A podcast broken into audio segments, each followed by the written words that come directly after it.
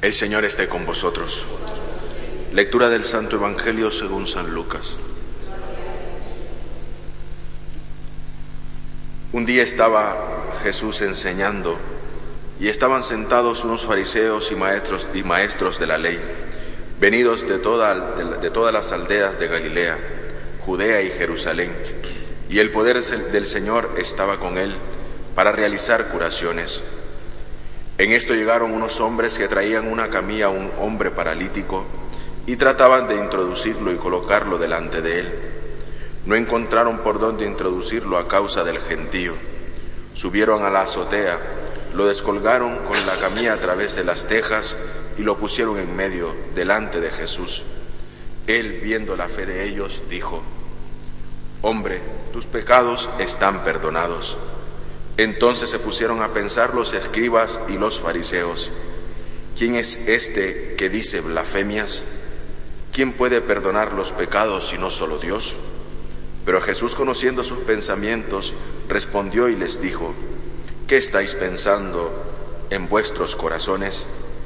¿Qué es más fácil decir, tus pecados te son perdonados o decir, levántate y echa a andar? Pues para que veáis que el Hijo del Hombre tiene poder en la tierra para perdonar pecados, dijo al paralítico, a ti te lo digo, ponte en pie, toma tu camilla y vete a tu casa. Y al punto, levantándose, levantándose a la vista de ellos, tomó la camilla, donde había tanto, había estado tendido, y se marchó a su casa dando gloria a Dios. El asombro se apoderó de todos y daban gloria a Dios y ellos llenos de temor decían, hoy hemos visto maravillas. Palabra del Señor.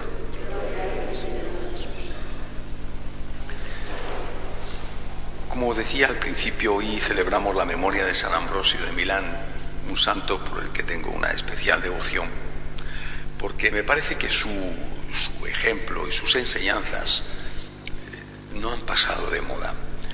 Eh, hay dos, dos cosas que hizo, entre las muchas fue obispo de Milán, entre las muchas que hizo, eh, dos cosas que creo que son especialmente importantes. Una fue enfrentarse con el emperador, Teodosio, emperador católico. Eh, sin embargo, pues eh, se dejó llevar en un momento dado por la venganza y por la ira.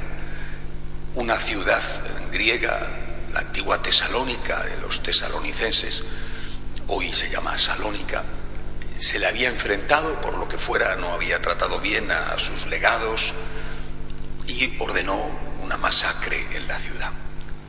Murieron realmente miles de personas, hombres, mujeres, niños. Eh, estaba de visita Teodosio en Milán, la ciudad donde San Ambrosio era obispo. Y repito, era un católico ferviente fue a la catedral a rezar a la misa. Le salió al encuentro el obispo y le dijo, aquí no entras, eres un asesino. Cuando uno mira la historia con, en este caso, casi 1600 años de, de distancia, las cosas te parecen más o menos complicadas. ¿no? En aquel momento era muy difícil ¿eh? enfrentarse con el emperador, que era un hombre, repito, profundamente católico, pero violento que había mandado pasar a cuchillo a una población entera, una población histórica, es decir, donde había empezado las primeras comunidades cristianas, la primera, probablemente el primer texto escrito de todo el Nuevo Testamento es la carta de San Pablo a los tesalonicenses. Mandar matar a miles de personas y que el obispo tenga el valor de decir, en mi catedral tú no entras, eres un asesino. Podía haberle cortado la cabeza sin el más pequeño problema. Eso es tener valor, es enfrentarse al mundo. Eh, lo que vemos, por desgracia, es que con mucha frecuencia incluso los que representan a la Iglesia, en lugar de enfrentarse al mundo, se doblegan ante el mundo. Se esfuerzan y compiten por ver quién es más políticamente correcto y dice lo que el mundo quiere escuchar. Evidentemente no es siempre así. Tenemos, creo, grandes ejemplos recientes de cómo líderes de la Iglesia como San Juan Pablo II han sabido enfrentarse al mundo. San Ambrosio nos da un ejemplo a seguir. Me arrodillo delante de Dios, no delante de los hombres. Le salió bien, le salió bien, porque el emperador, repito, profundamente católico, eh, pues eh, dijo, efectivamente, lo que he hecho ha estado mal hecho. Se puso de rodillas, se vistió con un saco, que era la tradición eh, penitencial, se puso ceniza en la cabeza, hizo un montón de días de ayuno, recibió el perdón porque estaba arrepentido y estaba arrepentido públicamente, eh, recibió el perdón del obispo y entonces fue admitido a la iglesia a confesar, a comulgar. Segunda cosa importante de San Ambrosio fue su relación con San Agustín. Historia de San Ambrosio, aparte que es, espectacular, él no estaba ni siquiera era bautizado, era el prefecto de la ciudad, una especie de alcalde, el alcalde de Milán, y no estaba bautizado.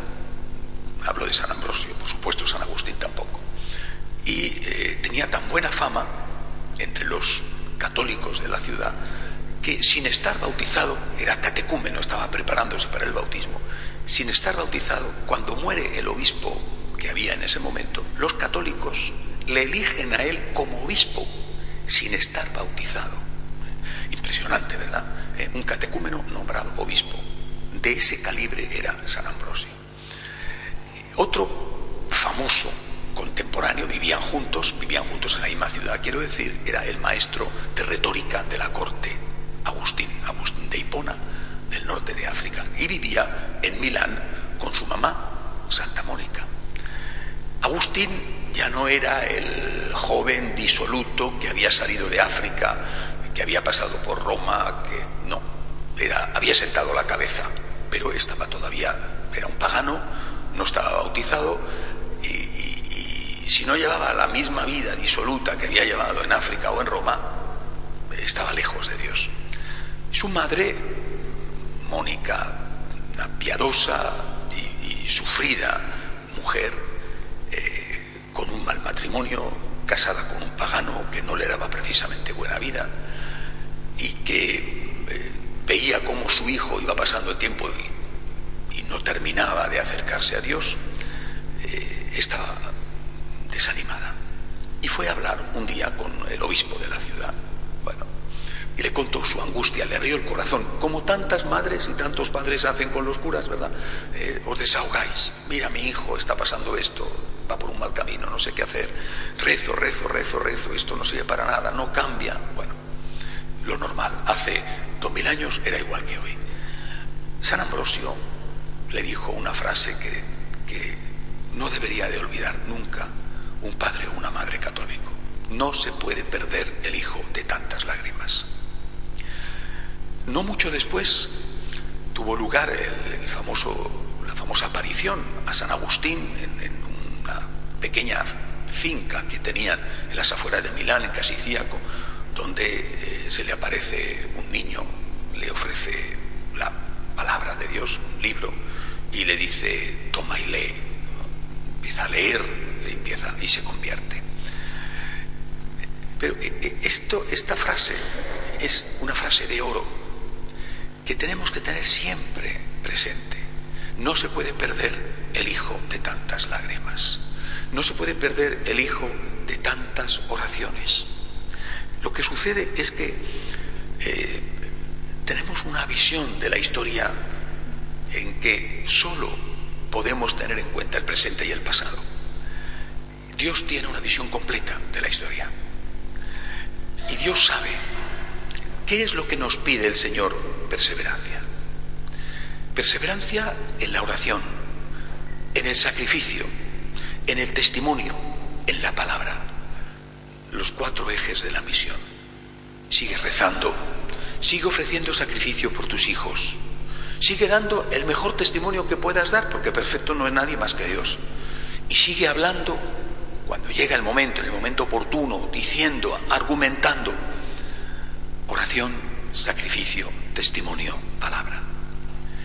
Y confía, y confía, confía en Dios y también eh, confía en la genética, porque es hijo tuyo. Eh, y si tú eres bueno, Él es bueno y sabes que es bueno ha tenido malas influencias, ha andado por malos caminos, bueno, confía, confía en Dios y haz lo que tienes que hacer. Eh, recuerdo que cuando se celebró la Jornada Mundial de la Familia en Milán, pedí que este fuera el tema principal, que, porque era en Milán, de la familia. Después eh, había otros temas y este ni siquiera se trató.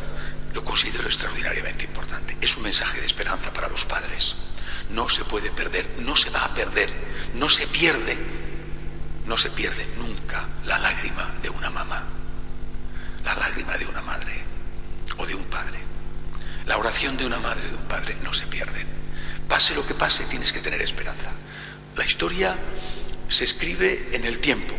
Tú ves el presente, no ves el futuro, pero a lo mejor el futuro ya está aquí.